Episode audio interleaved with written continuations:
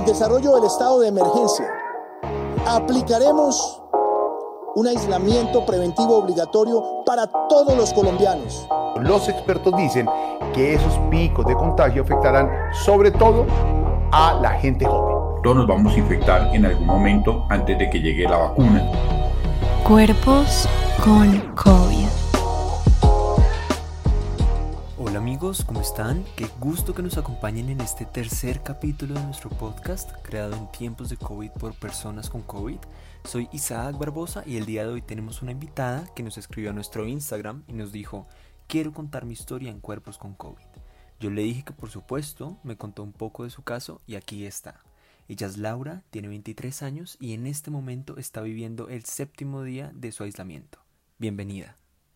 Hola Isaac, muchas gracias a ti por recibirme en este espacio y muchas gracias por crearlo.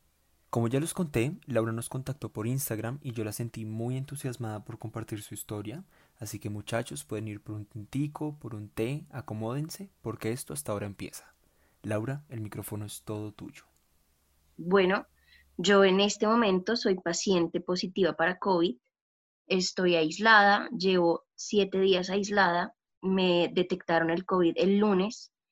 Eh, llegué de Cartagena el jueves de la semana pasada, todo iba muy bien, pero una compañera con la que estaba de viaje se empezó a sentir muy mal ese día.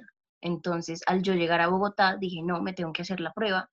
Ese día me la hago, me sale negativa y me voy para la casa de mi tía. ¿Por qué me voy para la casa de mi tía? Mis papás acá en Bogotá, mientras yo estaba de viaje, se fueron también de viaje con unos compañeros de ellos de la universidad y se contagiaron absolutamente todos en el paseo de COVID, todos tienen COVID. Y me dijeron, como nena, no puedes llegar acá, si te sale la prueba que te haces hoy negativa, no puedes venir a la casa porque es un riesgo para ti. Estamos esperando a ver si tu mamá es paciente positiva. Yo soy positivo, me dijo mi papá, pero tu mamá todavía no. ¿Qué edad tienen tus padres? Mi mamá tiene 59 y mi papá 57. ¿Y qué pasó en casa de tu tía? El viernes por la mañana yo me empiezo a sentir maluca, pero lo relaciono con soroche, o sea, como con mal de altura, porque a mí siempre me da después de viajar. Y dije, no, pues si ya la prueba me salió negativa, no pasa nada, no tengo, todo bien. El sábado me empiezo a sentir un poquito peor, y digo, ¿qué tal que en ese momento de que me hice la prueba no me haya salido y ahora sí? Voy, me hago otra vez otra prueba, me sale negativa y digo, no, esta ya fue, si no me salió, eh, no tengo. El lunes por la mañana, eh, mi compañera de viaje nos dice a los que fuimos al viaje, chicos, soy positiva para coronavirus. Eh, mi otro amigo que también fue al paseo dice, no, yo voy ya y me hago la prueba rápida, va, se hace la prueba, le sale positiva, y yo digo, si ya son dos de tres, pues tengo que ir otra vez a hacérmela, pero pues ya me la hice, no creo que tenga. Voy y me hago la prueba rápida y efectivamente salgo positiva para coronavirus. ¿Y qué hiciste?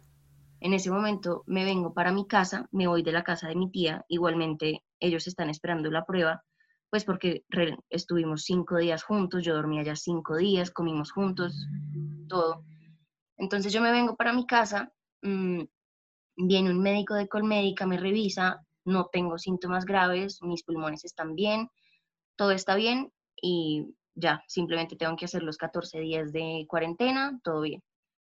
¿Qué pasa? Que yo soy, yo sufro de ataques de ansiedad desde hace como siete años. Los ataques de ansiedad que me dan a mí por época son demasiado fuertes y no los puedo controlar. Hace menos de un mes yo salí del tratamiento de dos años y medio de PEPAS psiquiátricas, salgo de ellos, pero en este momento eh, de COVID me están empezando otra vez a dar y cada vez son más fuertes. Entonces, a lo largo de estos siete días de aislamiento, ¿te han dado ataques? Sí, en este momento.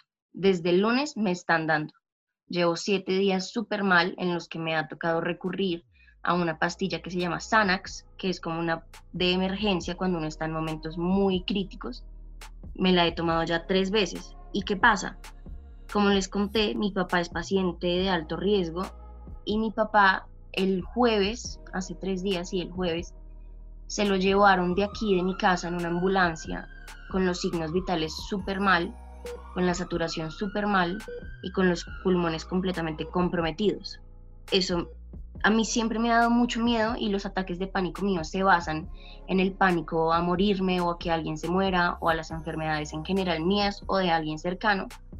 Y ya saber que son reales y que las estoy viviendo en este momento lo hace mucho peor controlarlos. Entonces mi papá se va en la ambulancia, mi mamá también está maluca, yo también tengo COVID y se me empiezan a disparar aún peor los ataques de pánico. ¿Y qué te hace el Xanax? El Xanax no me duerme y no me deja como turuleta, pero sí es una pastilla que como que me neutraliza todo. Ni estoy triste, ni estoy bien, ni estoy mal, nada. Simplemente estoy neutral. Laura, por favor, cuéntanos, ¿en qué consisten tus ataques de pánico?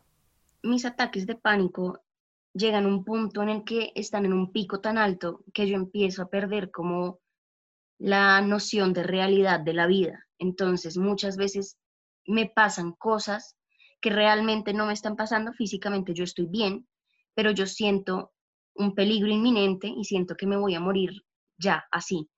Me muero hoy, me muero en cinco segundos. Mi, psiquiatra y mi psicóloga han sido como desde hace cinco años como mis manos derechas. Siempre han estado ahí, me han dado como herramientas de respiración y como de para conectarme otra vez con la realidad que me han servido un poco en estos días, pero realmente han llegado a un nivel tan alto que ni siquiera esos ejercicios me funcionan. Bueno, y con respecto a tus padres, ¿qué ha pasado con ellos? ¿Tu papá ya volvió a casa? ¿Cómo va la situación?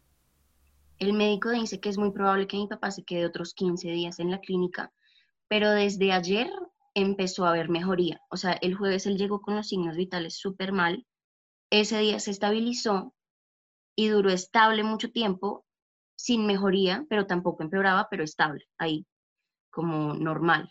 Pero ayer ya empezó a mejorar, a mi papá lo pasaron ayer de cuidados intensivos a cuidados intermedios, que eso es una señal muy buena de que realmente sí está mejorando y ya le empezaron a bajar la cantidad de oxígeno que está recibiendo. ¿Y cómo han hecho para comunicarse con tu padre? Eh, mi papá no puede hablar mucho, él no puede hablar mucho porque el médico le recomendó que no gastara su aire como innecesariamente. Él, bueno, hay un dato aquí y es que a él lo tienen boca abajo todo el tiempo, como que la recuperación de los pulmones es mucho más fácil boca abajo. Entonces realmente hablar para él es muy difícil, pero de vez en cuando hacemos videollamada, él no habla, pero nos ve, a mi mamá y a mí nos ve. Entonces como que mirarnos ya es como suficiente en este momento, es lo necesario. ¿Y con tu mamá cómo hacen estando en la misma casa? Con mi mamá, pues como ella también es un paciente positivo para COVID, nos vemos con tapabocas, a veces estamos juntas, poquito tiempo porque tampoco es recomendable que dos pacientes de COVID estén juntos, pero pues es mucho más fácil si ella y yo tenemos. Con tapabocas estamos ahí a veces y ya. Y sé que puede sonar raro, pero ¿Cómo están haciendo con el tema de la alimentación si están las dos ahí solas, sin poder salir? ¿Piden domicilio o qué hacen? Pues digamos que eh, por alguna razón nos hemos dado cuenta que tenemos mucha gente como que nos apoya un montón y nos quiere y nos han mandado mucha comida. Realmente todo el tiempo nos está llegando comida, entonces no, la cocinada no ha sido un problema. A todos los que me oyen y saben que soy yo, gracias por eso. Y en cuanto al tema del encierro en tu habitación, ¿Qué has hecho para distraerte? Porque yo sé que esos 15 días son sumamente aburridos. Es eterno. Realmente se siente rarísimo. No me gusta para nada estar encerrada o estar como tan sola. Em, hay una ventaja en mi cuarto y es que tengo una ventana gigante donde puedo ver muchos árboles y muchas personas pasar. Entonces realmente me distraigo mucho viendo por la ventana. Mm, pero no tengo tampoco ganas de hacer nada. Me fatigo un montón, como que y tampoco tengo ánimos, o sea, no me dan ganas de hacer nada, entonces me la he pasado viendo películas mm, y ya, básicamente. Te entiendo, en mi caso lo que pasaba es que yo soy una persona muy enérgica, entonces siempre buscaba estar haciendo algo que no me ahogara, entonces eh, si no estaba escribiendo, estaba viendo una peli o si no estaba leyendo, pues estaba en clase. Incluso recuerdo que un día intenté bailar en mi habitación porque pues la música era mi compañía, ya que yo era el único en mi casa que estaba enfermo y no me sentía tan mal, pero terminé súper ahogado. Dije como no, mi cuerpo de verdad necesita reposar. De hecho, yo siento que los primeros días, em, que son pues por los que estás pasando, son los más duros. luego uno empieza a notar una mejoría muy chévere y uno dice como, ya estoy saliendo de esta.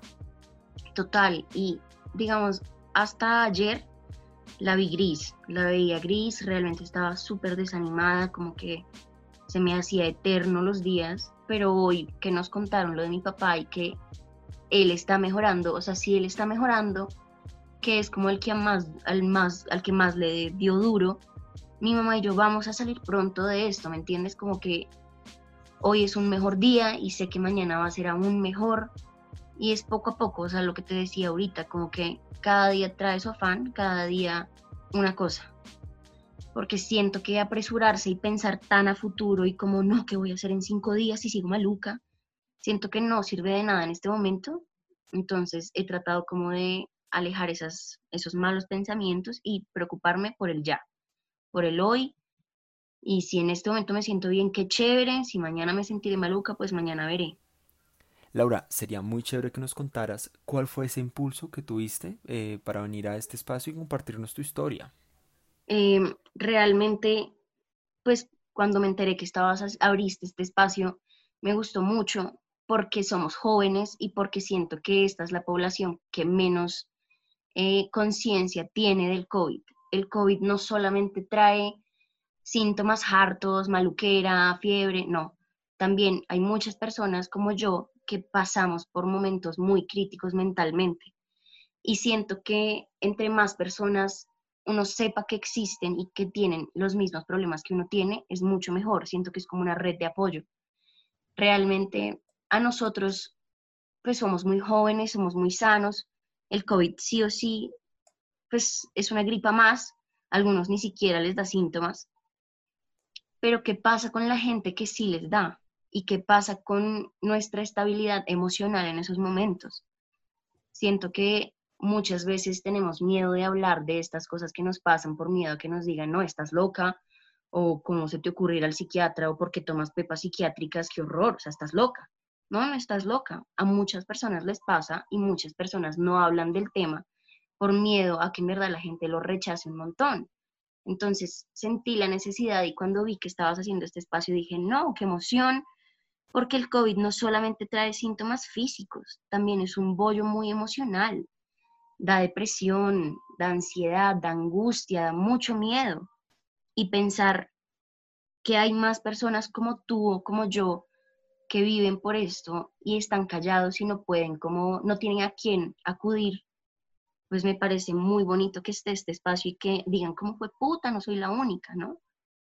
Me parece muy bonito. Entonces, por eso te escribí, realmente me gustó un montón que hayas hecho esto, te agradezco mucho. Oye, de verdad, muchas gracias, me alegra que nos escribieras y de paso quiero extender la invitación a todos nuestros oyentes. Si quieren compartir su historia, los recibimos con los brazos abiertos, esa es la idea de este espacio. Y de paso, Laura, me gustaría preguntarte, ¿qué le recomiendas a las personas que están pasando por una situación similar y no han pedido ayuda? Les recomiendo no juzgarse y aceptar lo que están sintiendo, porque está bien. El COVID es algo que es muy angustiante y que realmente no conocemos mucho al respecto. Entonces, no tenerle miedo a lo que están sintiendo, aceptarlo y la respiración. La respiración es algo que me ha ayudado un montón. Y también em, pensar un día a la vez, pensar cada minuto a la vez, no proyectarse a futuro desde el inicio, no pensar trágicamente, sino pensar hoy, hoy qué puedo hacer para calmarme, hoy qué puedo hacer para estar bien o qué necesito. Lau, y finalmente una reflexión que nos quieras dejar. No están solos, esto es algo que a muchas personas les pasa y no hablo del coronavirus, sino hablo de la depresión, de la ansiedad, de la angustia, del temor.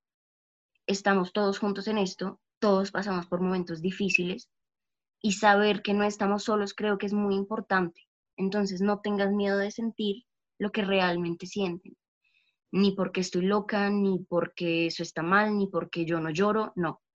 Siente al máximo lo que tienes que sentir, pero ten conciencia de que está bien, de que es completamente normal sentirte como te sientes. Y más si estás pasando por un momento tan angustiante y tan agobiador como es tener coronavirus. Bueno, Laura, muchas gracias por estar aquí el día de hoy, por compartir con nosotros tu experiencia, por dejarnos esas reflexiones y espero que te mejores muy pronto. Seguramente todo saldrá muy bien. Isaac, muchas gracias a ti, de verdad. Y bueno amigos, eso es todo por el episodio de hoy, pero nos vemos la próxima semana con un nuevo capítulo de Cuerpos con COVID. Los invito a seguirnos en nuestro Instagram, Cuerpos con COVID, así, pegaditos, sin distanciamiento. Por favor escríbanos y cuéntenos qué les pareció el capítulo de hoy. Ya saben muchachos, tapabocas, distanciamiento y lavadita de manos. Les envío un abrazo virtual. Chao, chao.